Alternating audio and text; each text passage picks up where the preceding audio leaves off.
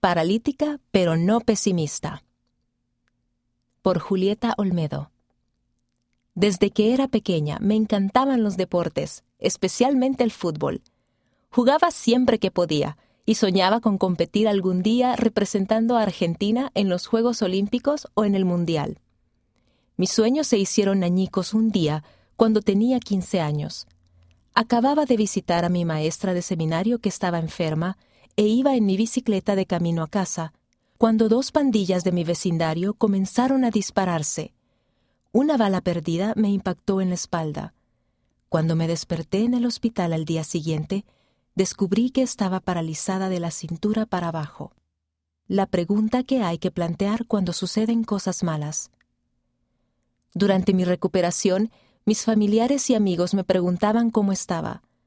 Pude ver que todos se sentían mal por mí, así que los consolaba diciendo que estaba bien. Consolar a los demás me ayudó, pero sabía que no volvería a caminar y tuve que aprender a vivir con mi parálisis. En ese momento comencé a ir a seminario y volví a estar activa en la iglesia.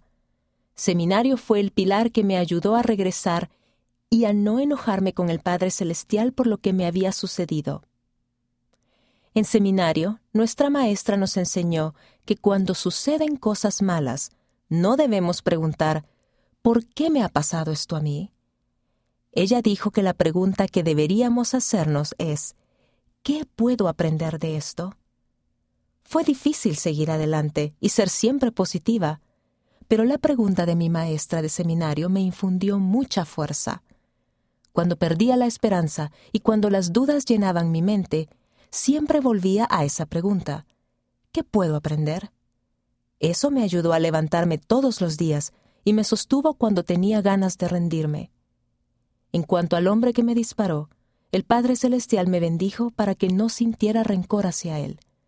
Finalmente fue a juicio y fue sentenciado a ir a la cárcel.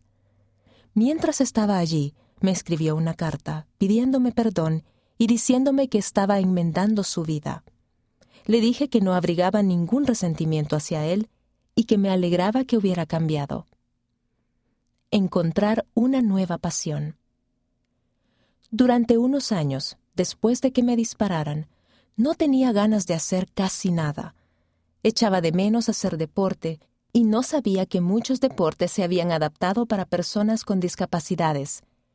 Cuando lo descubrí, volví a sentir entusiasmo por los deportes. Si un deporte era nuevo para mí, intentaba aprenderlo y lo practicaba con la misma pasión que sentía por el fútbol antes de quedar paralítica. Pronto hallé un deporte que amaba tanto como el fútbol, el baloncesto en silla de ruedas. Finalmente, después de mucho jugar y entrenar, me seleccionaron para representar a Argentina a nivel internacional. Me encantan las competiciones de alto nivel entre equipos internacionales rivales.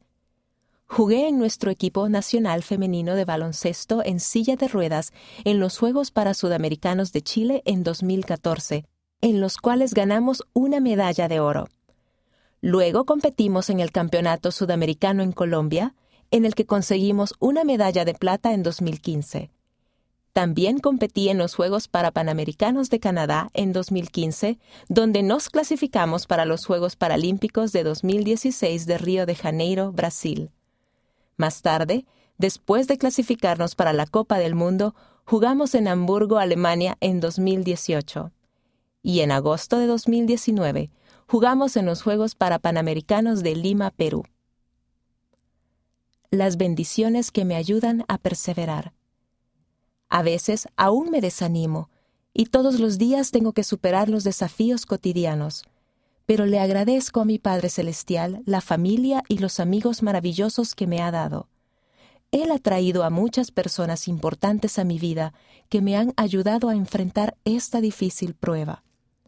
El apoyo familiar es vital para superar los desafíos, no solo nuestros desafíos físicos, sino también los mentales, emocionales y espirituales.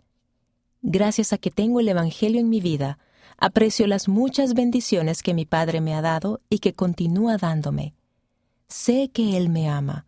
Sin fe en Él y en Jesucristo, no hubiera podido soportar este desafío.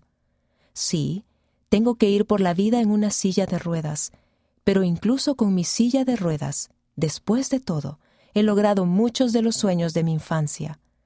Le digo a la gente, crean en nuestro Padre, Él está con nosotros. Con su ayuda podemos superar nuestros desafíos. No pierdan la fe, manténganse firmes en el Evangelio, fíjense objetivos y los alcanzarán. El Padre Celestial los ayudará. Además de ayudarme en mis desafíos y metas, mi fe también me ayuda a vivir los principios del Evangelio de Jesucristo. Participar en torneos puede traer tentaciones, pero tener en cuenta los principios del Evangelio y mis normas me ayuda a tomar buenas decisiones. Trato de ayudar a otros por medio de mi ejemplo.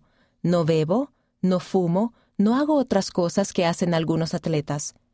Puede resultar difícil compartir mi testimonio o las escrituras, pero trato de enseñar a los demás lo que hago y no hago. El Padre Celestial tiene todas las respuestas. A veces nos enojamos con nuestro Padre Celestial por las cosas difíciles que nos suceden a nosotros o a las personas que amamos. Pero aunque no siempre tengamos todas las respuestas a nuestras pruebas, Él sí las tiene. El Padre Celestial no nos da desafíos que no podamos superar. Como dijo mi maestra de seminario, a veces suceden cosas malas por una razón y a veces esas cosas difíciles pueden terminar bendiciéndonos a nosotros y a los demás. Si nos aferramos a nuestra fe durante nuestras pruebas, nuestro ejemplo de fe puede fortalecer a otros que necesiten ayuda para enfrentar sus pruebas y seguir adelante. La autora vive en Córdoba, Argentina.